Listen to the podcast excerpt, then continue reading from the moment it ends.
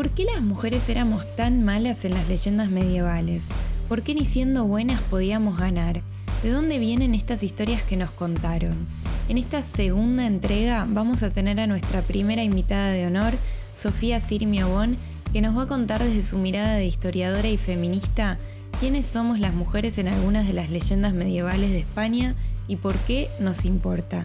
Mi nombre es Camila Brandoni y les doy la bienvenida a este nuevo episodio de Querida Podcast.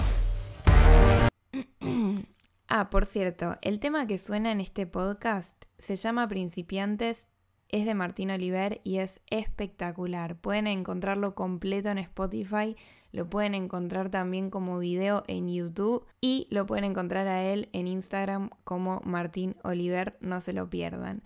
Ahora sí, seguimos.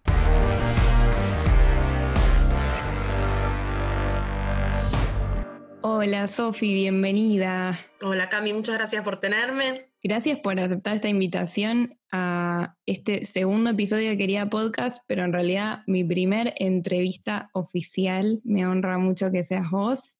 Bueno, a mí me parece un honor que me tengas a mí como primera invitada. Espero estar a la altura de este acontecimiento. ¿Cuándo no? Antes que nada, quiero contar un poco de dónde nos conocemos nosotras eh, y de dónde sale estar hoy acá charlando juntas. Sofi fue una de las primeras argentinas que yo conocí en Madrid, apenas llegué, nos presentó una gran amiga en común. Y poco después Sofi pasó a ser mi jefa en lo que fue mi primer trabajo en España, un trabajo así como un poco polémico, ¿no? Sí, sí, es, sacrificado, vamos a decirlo así. Muy sacrificado, de, mucho frío, de mucho invierno. Eh, trabajamos en el, en el Estadio Santiago Bernabéu, que es, para quienes no sepan, el estadio del Real Madrid. Yo no lo sabía cuando llegué. Y tampoco sabíamos que, bueno, yo tampoco sabía que tenía un museo, que es donde... No, no, eso nadie lo sabe, yo creo. Bueno, a menos que seas muy forofo, como se dice aquí, del Real Madrid tiene un, tiene un tour así como muy extenso y nosotras trabajamos ahí. Para mí fueron unos, eh, no muchos meses, pero bueno, la realidad es que fue, fue el trabajo que me permitió hacer el máster, sin eso no hubiese podido y, de ahí sacamos nuestra gran amistad. Así que lo más lindo que nos quedó. Lo más, lindo. que nos quedó. si no lo único. Si no lo único, totalmente. No, no, no. Siempre quiero ser agradecida por, eso, sobre todo, porque me permitió hacer el máster, hay que decirlo. Eh, pero bueno, Sofía es historiadora, es doble historiadora, porque estudió la carrera en Argentina y después la estudió en España, ¿verdad? Sí, hice el profesorado de historia en Buenos Aires y es más, trabajé como profe ahí y todo, pero luego, bueno, tuve la, oportunidad de poder venir a estudiar aquí, pero me di cuenta que no me podían convalidar la carrera porque eran dos titulaciones que no existían. Y entonces empecé el grado de historia en Salamanca y lo terminé ahí, lo hice entero, por amor al arte, lo hice entero, lo terminé, hice luego un máster en patrimonio y comunicación en la Universidad de Burgos y ahora estoy, hace unos años ya, con un doctorado que pretendo terminar en breves. Bien. Eh, lo prometo aquí, en vivo y en directo. Lo prometes acá en vivo y en directo. Sí, yo creo que sí, ya estás ahí como en las instancias finales, ¿no? Sí, sí, pero bueno, es una carrera de fondo. Pero la verdad es que ese tema, el tema de tu doctorado es el que también nos trae acá hoy, porque, y corregime si me equivoco, siempre, eh, va sobre el rol de las mujeres en las leyendas medievales castellanas, ¿verdad? Sí, sí, o sea, estudio solo un par de leyendas en las cuales las mujeres tienen un rol muy protagonista, eh, pero no son personajes históricos en contraposición con los personajes masculinos de las leyendas que sí son personajes que existieron. Entonces me interesa un poco cuál es el rol y por qué están puestas ahí en esas leyendas. Lo empecé con mi tesis del máster y ahora lo estoy estudiando mucho más en profundidad con la tesis doctoral. ¿Y qué te llevó a, empezar a investigarlo durante el máster? ¿Fue una idea tuya? ¿De dónde vino? Eh, yo había empezado a estudiar el tema de las leyendas o un poco de la contraposición histórico-legendario cuando terminé la carrera en Salamanca, que hice un trabajo sobre el Cid, pero un trabajo muy, muy, muy sencillo, no muy profundo. Pero luego en el máster, que yo hice un máster sobre patrimonio, mi tesis fue sobre patrimonio inmaterial, ¿no? Las leyendas podemos considerarlas como un patrimonio inmaterial de la, de la cultura, ¿no? Y entonces mi, tutor me propuso varios temas y uno de los que me propuso fue este. Él es un especialista en, mitos castellanos eh, y entonces me propuso este tema que él no lo había abordado lo suficiente y la verdad que me interesó. Luego fui descubriendo esto, que este, este rol de las mujeres que es tan simbólico y tan importante en las leyendas y la verdad que bueno, fue un tema que me atrapó por muchas vertientes en la tesis de máster lo trabajé desde la vertiente monástica, es decir, desde la vertiente del aparato religioso, y ahora lo estoy haciendo un poco más amplio, analizando todo lo que es el tema económico y político de la zona en el momento, que eso, claro, bueno, lleva más tiempo. Pero sí, la verdad que es una temática que es muy interesante, compleja, porque estamos hablando de unos siglos como el siglo X y XI y XII, 900, para, desde el 900 al 1200, donde las fuentes documentales son mínimas.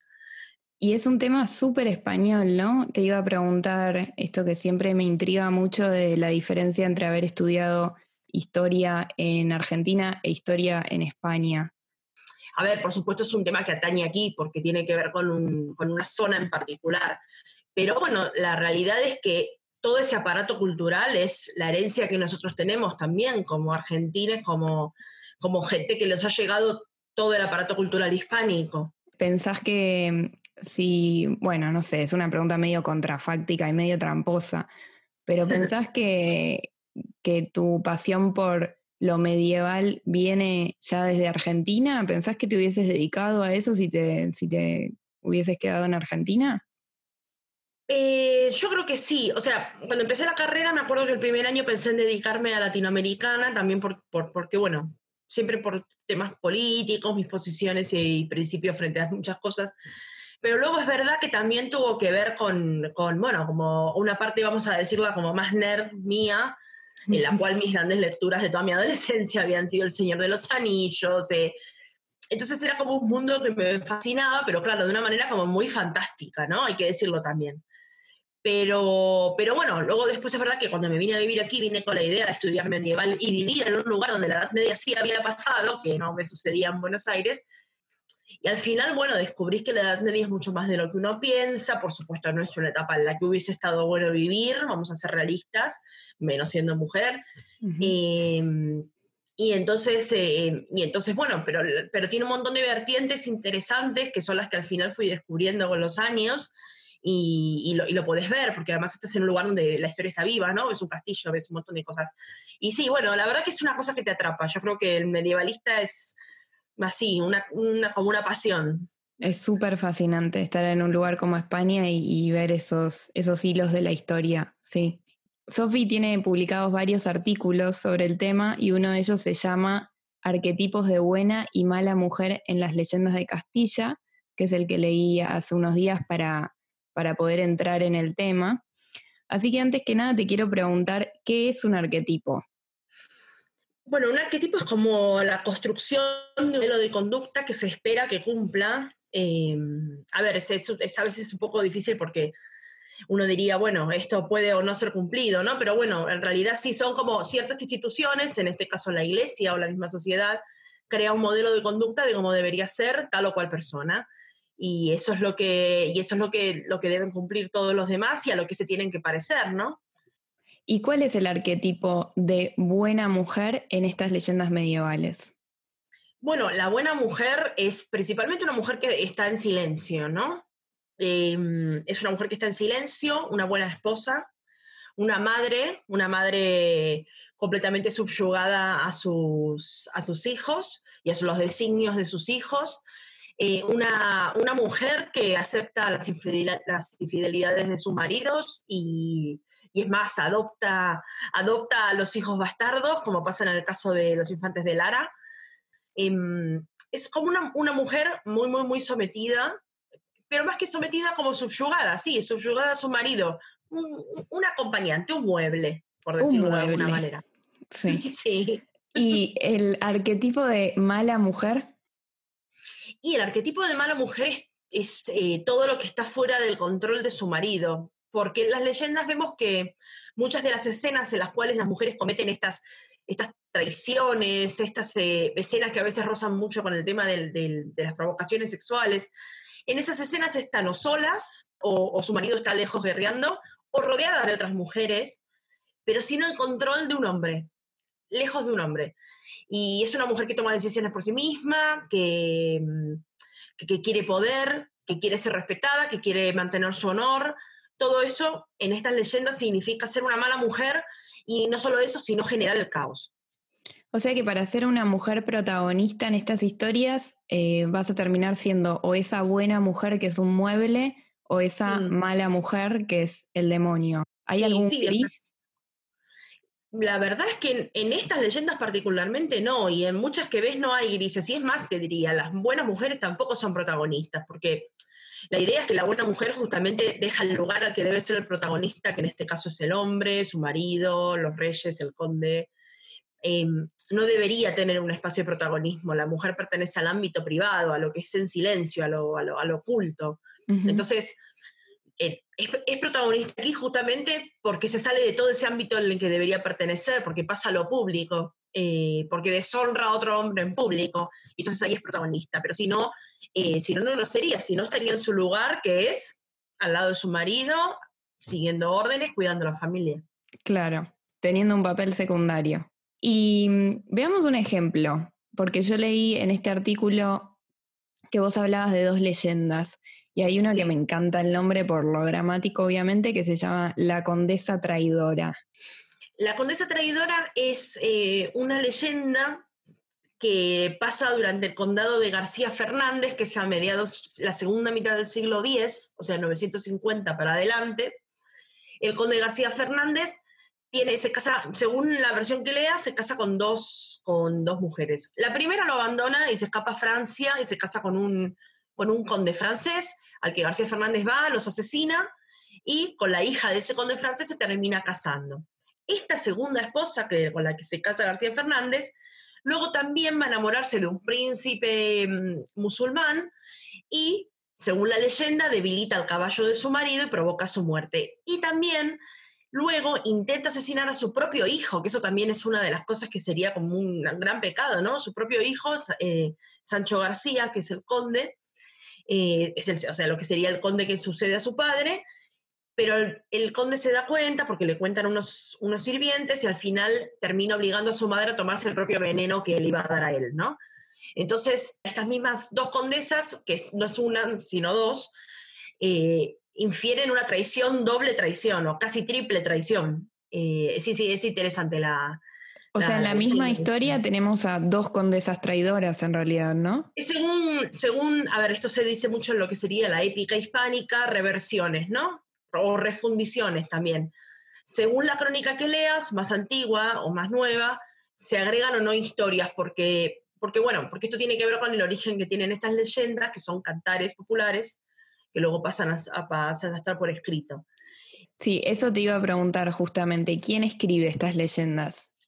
Eh, ese fue como el tema que traté en mi tesis de fin de máster, porque siempre hubo como una especie de, como de polémica entre que las leyendas, estas fueron puestas por escrito en monasterios, eso seguro.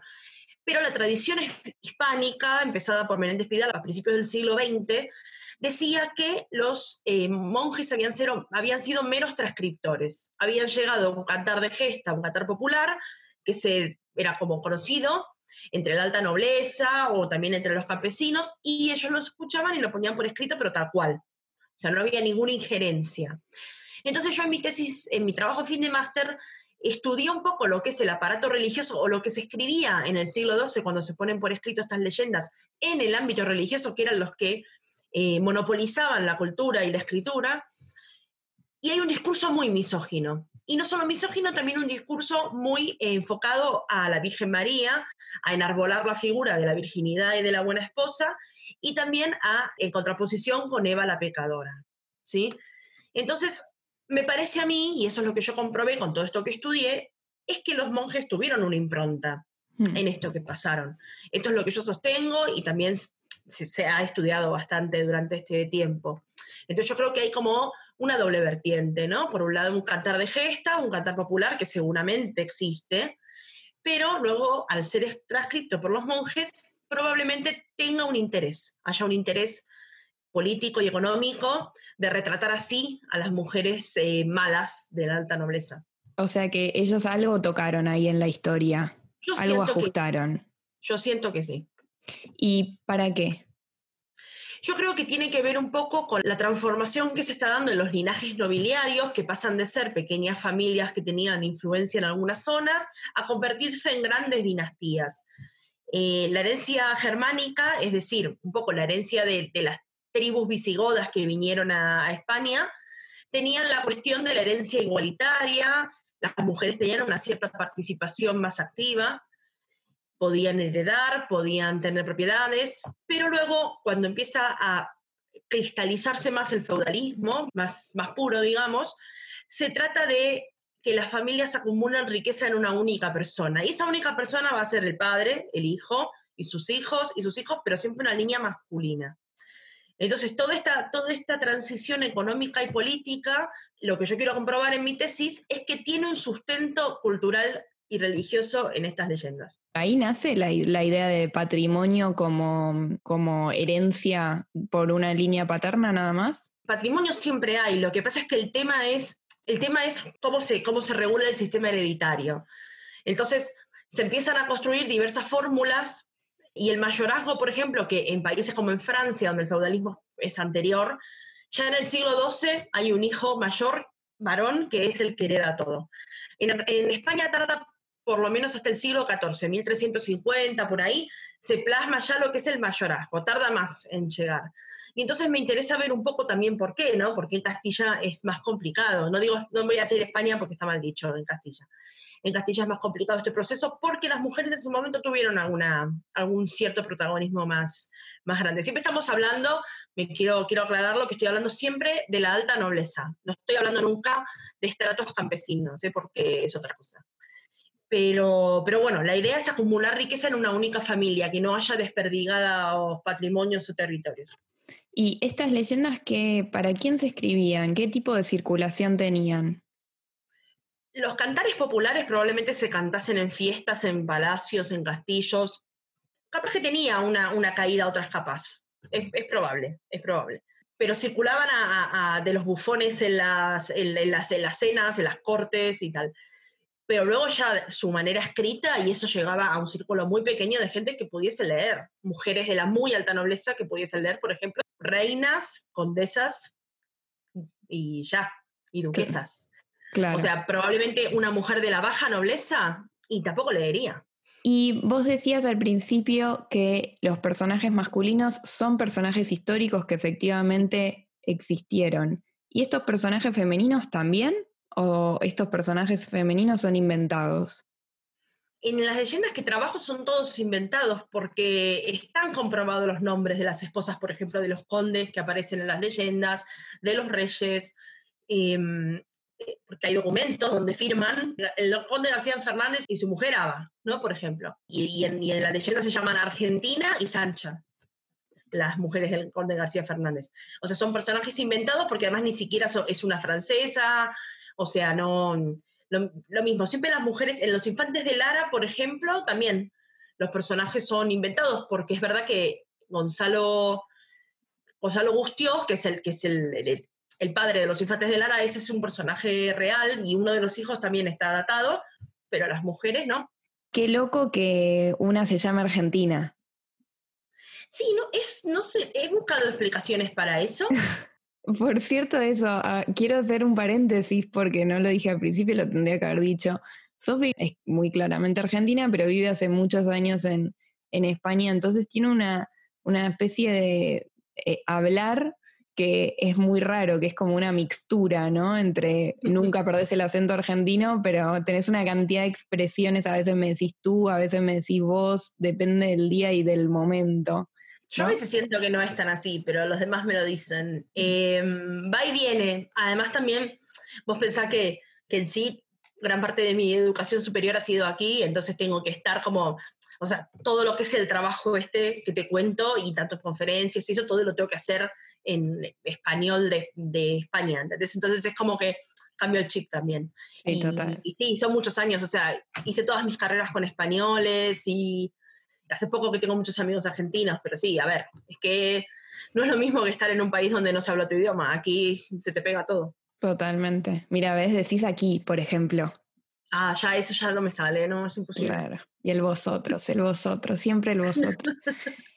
Escúchame, ¿y en otros territorios hay leyendas parecidas a estas? ¿Pudiste investigar o meter un poco la nariz en ese tema? Em, a ver, hay bastantes tradiciones de cantares de gesta, como se llaman. Em, por ejemplo, en Francia, que ahí siempre dicen que ellos tienen la tradición de que fueron escritos en, monasterios y ya está, no hay, más, no hay más discusión que esto. Bueno, las mujeres no tienen mucho protagonismo, pero es verdad que sí, en, por ejemplo, bueno, también están las leyendas del Anillo de Nibelungo, las míticas leyendas germánicas, donde las mujeres también tienen algún protagonismo, pero es muy leve. Pero lo que sí me interesa, que es lo que lo voy a comparar, y esto es una cosa muy incipiente y en primigenio estado, así que lo voy a decir muy por arriba, pero es verdad que en, la en lo que serían las leyendas del mundo anglosajón, eh, todo lo que es lo del amor cortés, es verdad que las mujeres tienen eh, mucho protagonismo, porque está como bien visto que en las leyendas del amor cortés, la mujer casada pueda tener amantes, pueda tener algún caballero que la, que la corteje a pesar de estar casada. Entonces, bueno, voy a intentar compararlo con eso porque además históricamente eh, a nivel de, transformación de la, del, digamos, de la tardo-antigüedad al feudalismo se parecen mucho, el reino, los reinos cristianos de la península y un poco Inglaterra, así que lo voy a intentar estudiar desde ahí, yo creo que se puede hacer unos paralelismos, pero, pero bueno, esto es aún lo que tengo un poco en estado primigenio. Antes de pasar al tema del Señor de los Anillos, porque obviamente lo vamos a tocar, porque sé que sos una gran conocedora, quería, quería tomar nota de esto, que es que parece ser que estas mujeres, sobre todo las, malvadas, las villanas, el arquetipo de la mala mujer está fuera del control del marido o de un hombre en general, también puede ser del padre, entiendo, y ahí se desata el caos, ¿no? Sí, vos pensás que em, en la vida de una mujer de la alta nobleza, ella vive como siempre bajo, bajo el control de alguien, ¿no? Primero de su familia. Cuando se va a casar, pasa al control de otra familia, o sea, y de, otro hombre probablemente, que sería el, o su marido o el padre de su marido, o sea, pasa de un control masculino a otro control masculino. Entonces, se presupone que la mujer fuera de ese control va a tomar malas decisiones, porque, porque además está la concepción que tiene mucho que ver con la religión de que la mujer se asocia a todo lo que son cosas relacionadas con los, con los sentimientos, con, no poder controlar los sentimientos, con alguien muy, muy influenciable, eh, porque son más débiles, ¿no? O sea, porque son más débiles, hmm. claramente. Y porque, bueno, las escrituras, la Biblia siempre dice que, bueno, que las mujeres son, son pecaminosas y hay que mantenerlas controladas, porque si no, sucede. Y además, o sea, se circunscribe, como te decía antes, al ámbito privado. La mujer es lo privado, lo sigue siendo ahora también.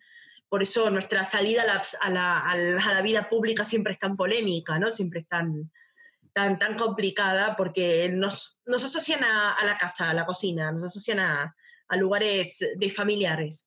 Y entonces aquí pasa lo mismo, o sea, hay una de las escenas que para mí es muy simbólica de los infantes de Lara, esta, noble muy, muy polémica, está con sus damas de compañía en una especie de pantano y em, está diciendo que, faltándole el respeto, hablando de que se le caen los pantalones o se le ve algo a uno de los, a uno de los infantes de Lara. Y ahí está sola, eh, o sea, estar con otras mujeres es estar sola, digamos, ¿no? Porque es estar fuera de control de un hombre. Y es ahí cuando ellos hacen lo que quieren y eso desata el caos en esta leyenda. Es impresionante porque ese es un mecanismo que se ve en, muchas cosas todavía hoy, en muchas situaciones narrativas todavía hoy, ¿no? Esta idea de que la mujer cuando está fuera del control de un hombre desata el caos. Em, yo lo, siempre hago un paralelismo con las películas de terror que hacen un gran guiño a eso y por eso en las películas de terror también vemos tantas protagonistas mujeres. Pero bueno, eso es tema para otro episodio. Eh, ahora sí, El Señor de los Anillos, sé que sos una gran conocedora porque no solo viste las películas, sino que leíste las novelas. Sí, sí, todo lo de Tolkien relacionado. Pero, pero bueno, igual son leyendas donde las mujeres brillan por su ausencia, no te lo voy a negar. Sí, eso te iba a preguntar, ¿tienen algo de parecido los personajes esos con estos arquetipos medievales, aunque sean, aunque ah. estos sean de Castilla, ¿no?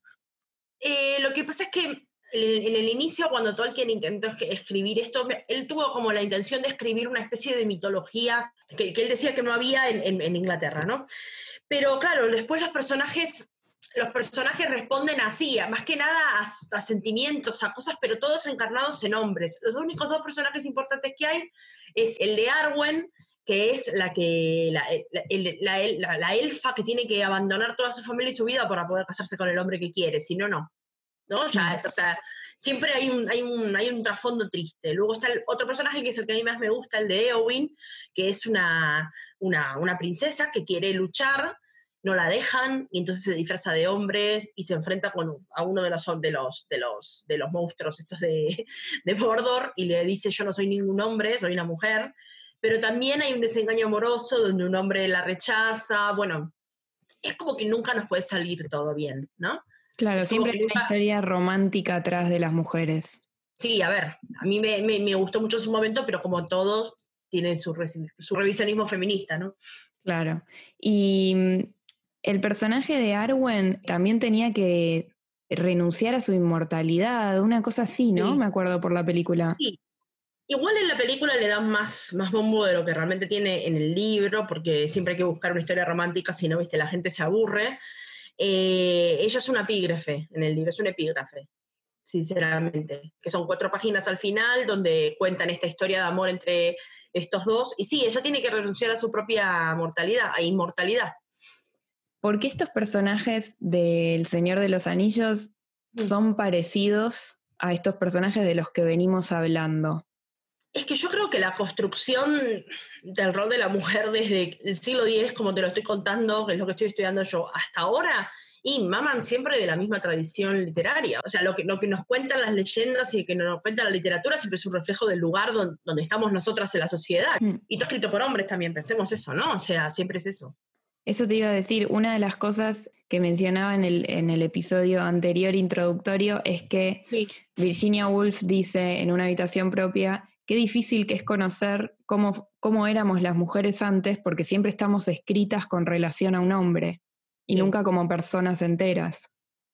Sí, mira, justo con eso te puedo decir que lo que yo estoy estudiando eh, fue fruto de un debate bastante grande dentro de lo que es la historiografía feminista en España y en el mundo, porque es verdad que este tipo de fuentes que yo estoy usando, eh, como, bueno, como punto de partida, ¿no? Estas, estas crónicas están escritas por hombres, por supuesto.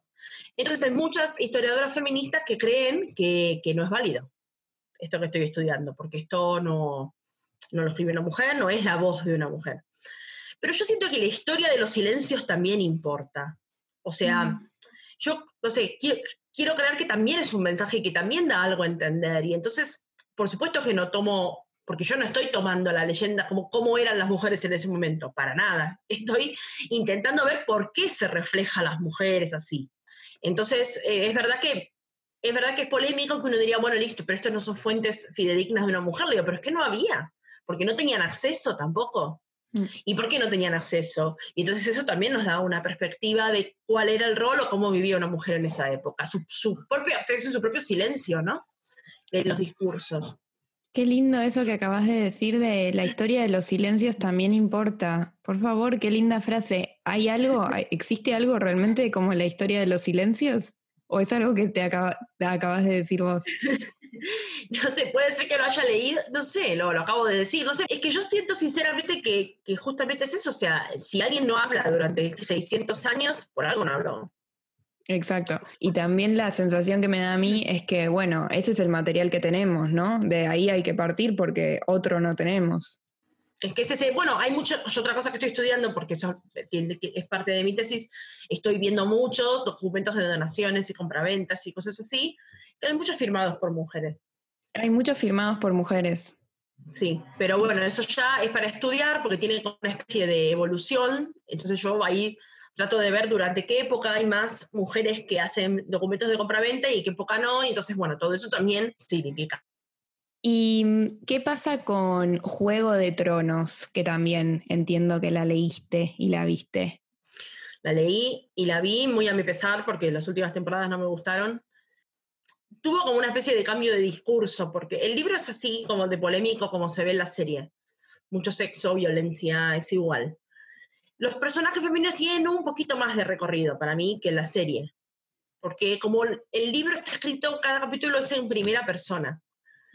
Entonces, cada, o sea, le está dando voz y vos ves lo que piensa cada uno, o sea, como que hay una especie de... Y, la verdad que él ahí sí que le da mucha voz y pensamiento a un montón de mujeres. Pero luego después en la serie, claro, primero las primeras temporadas más que nada era sexo y mujeres en pelotas, ¿no? O sea, vamos a decirlo así. Hmm. Y, malas, malísimas, malísimas todas. Eh, hmm. Y luego la que no era tan buena, la que era súper buena y que venía aquí a salvar a todos, también es mega cruel y asesina. Entonces, ¿cuál es el personaje bueno? Porque, o sea, los personajes que son buenos son súper traumados, no quieren tener protagonismo, no... Había, había oportunidad de hacer una historia con unas buenas mujeres poderosas y la desaprovecharon. Sí, la verdad, eh, yo leí muchas críticas sobre el final de Juego de Tronos, que fue muy polémico, y una de las grandes críticas era esta, ¿no? Que, mira, tenías un personaje poderoso, femenino, muy importante por primera vez, y realmente la volviste una tirana y, hiciste que tu audiencia terminara pidiendo un femicidio, ¿no? Sí, un femicidio, porque encima la mata su pareja, ¿viste? Entonces es spoilers, chicos. Sí. A esta altura, si no vieron el final, bueno, qué sé yo. Eh, no, vive, no viven en este mundo. Pero no, a ver, porque sí, porque al final encima, o sea, se pone una relación amorosa, lo que siempre vemos, se pone una relación amorosa, el tipo la ubica en su lugar. Sí, hay algo de eso y también además eh, en estas críticas que leía era, bueno, por un lado eso y por otro lado el personaje femenino que no es tirana y que puede tener el poder ni le interesa el poder. Entonces nunca terminás de tener un personaje femenino que ejerza el poder de otra forma, además, que no sea masculina, que no termine en la tiranía em, y, que lo quiera, ¿no? Que lo desee también. No, sí, porque el, el personaje de Aria, que era un personaje que a la gente le encantaba, eh, que era como, mm, no sé, como muy poderoso, también ella dice, bueno, al final se va, ¿no? Mm, exacto. Y mm, una de mis dudas era esta, ¿cómo impactan estas lecturas en, las cosas, en los contenidos que vemos hoy y que leemos hoy? Pero creo que en Juego de Tronos y, mismo en El Señor de los Anillos, aunque ya haya quedado un poco más atrás esas películas, eh, queda claro que todavía hay una línea que baja por ahí, ¿no? Claro, es como que, o sea, desde las leyendas que estudio yo, que han pasado mil años de estas leyendas que estudio hasta ahora, siempre hay como un intento de, como de hacer una lectura nueva, releer esto y hacerlo mejor, hacerlo más inclusivo. Pero luego, ¿qué pasa? Primero que la gran mayoría de las ficciones y las cosas a las que acceden a ser famosas las escriben hombres. Entonces, por más que intenten, o sea, por más que intenten tener una visión siempre es, una visión sesgada, porque la está escribiendo un, un tipo. Que quieras o no, o sea, es una visión sesgada. Eh, es como si yo también quisiera hablar de realidades masculinas que desconozco, hay que ser realistas. Y luego, por otro lado, yo creo que es un reflejo de la sociedad. Nosotros estamos en un momento de, en un momento de transición y en un momento de, de pensar distinto, pero no es tan visceral. Todavía hay ciertas cosas que están arraigadas. Y la ficción es un reflejo de la realidad y es así. Sí, y hay ámbitos en donde estas cosas no están tan cuestionadas todavía y por eso seguimos viendo finales como el de Juego de Tronos, que es mm, un poco polémico y tal vez si, si, hubieses tenido una mujer guionista, tal vez te decía, bueno, pero no sé, tal vez este final hay que ver un poquito mejor cómo hacerlo, ¿no? que a eh, los actores no les gustó tampoco. ¿A los actores tampoco les gustó? ¿A las actrices no les gustó? No. Luego cuando terminó todo esto parece que salieron a decir que, no, que no les había gustado, que, les indignó muchísimo. Wow, no sabía eso. ¿Y vos pensás que hay conciencia de estas herencias y de lo pesadas que son? No creo, yo creo que no. O sea, justamente por eso hay que hacer este tipo de enfoques. Eh, para que entendamos que toda esta construcción y el lugar que nosotros ocupamos en la sociedad tiene siglos de construcción, tiene siglos de construcción que a nosotras nos cueste todo el quíntuple, porque hace mil años que nos vienen apartando, o más, voy a decir mil por ser buena, pero ah, porque es lo que me, lo, que me compete a mí en este trabajo, pero hace mil años que de todos los lados nos intentan apartar de los lugares de, de política, de poder, de lo que sea, económicos Entonces, por supuesto que revertir casi 2.000, 3.000 años de historia ahí es muy complicado. Mm. Y cómo esto infiere también en nuestras identidades, ¿no? En este caso estamos hablando de, bueno, de, arquetipos de mujeres, cómo infiere en la identidad de, la, de quienes somos mujeres, quienes nos reconocemos como mujeres.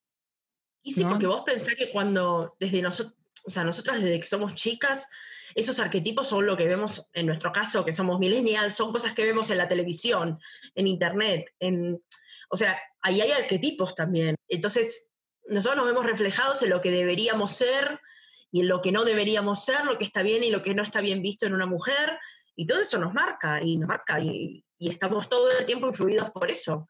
En esa época, bueno, la iglesia era la que marcaba esas, eh, esas directrices, creaba esos arquetipos, porque era el, el, baremo moral de la sociedad. En este caso, nuestro baremo moral ahora son los medios, ¿no? Digamos. Hmm. Y, ejercen, y ejercen la misma influencia y peor, porque llegan a todos. Claro. Mm. ¿Y cómo dirías que lo podemos revertir? Eh, bueno, a ver, como feministas estamos haciendo una gran lucha. Hmm. Tenemos que entender que que no es una cuestión de hace dos días, que no es que ahora nos despertamos y nos damos cuenta que estamos así, sino que llevamos mucho tiempo y que va a costar. Tenemos que construir otro tipo de relatos para nuestras vidas. Y lo que hay que hacer yo, más que nada, es, es entender y estudiar la historia, no decir, bueno, listo, todo pasado fue peor, adiós. Que es verdad que todo pasado, probablemente para las mujeres haya sido peor, pero también tenemos que, si lo comprendemos, vamos a evitar y vamos a poder eh, desarrollarnos como queremos. Hmm. Y caer en lugares comunes, ¿no? Que tanto nos cuesta. Sí.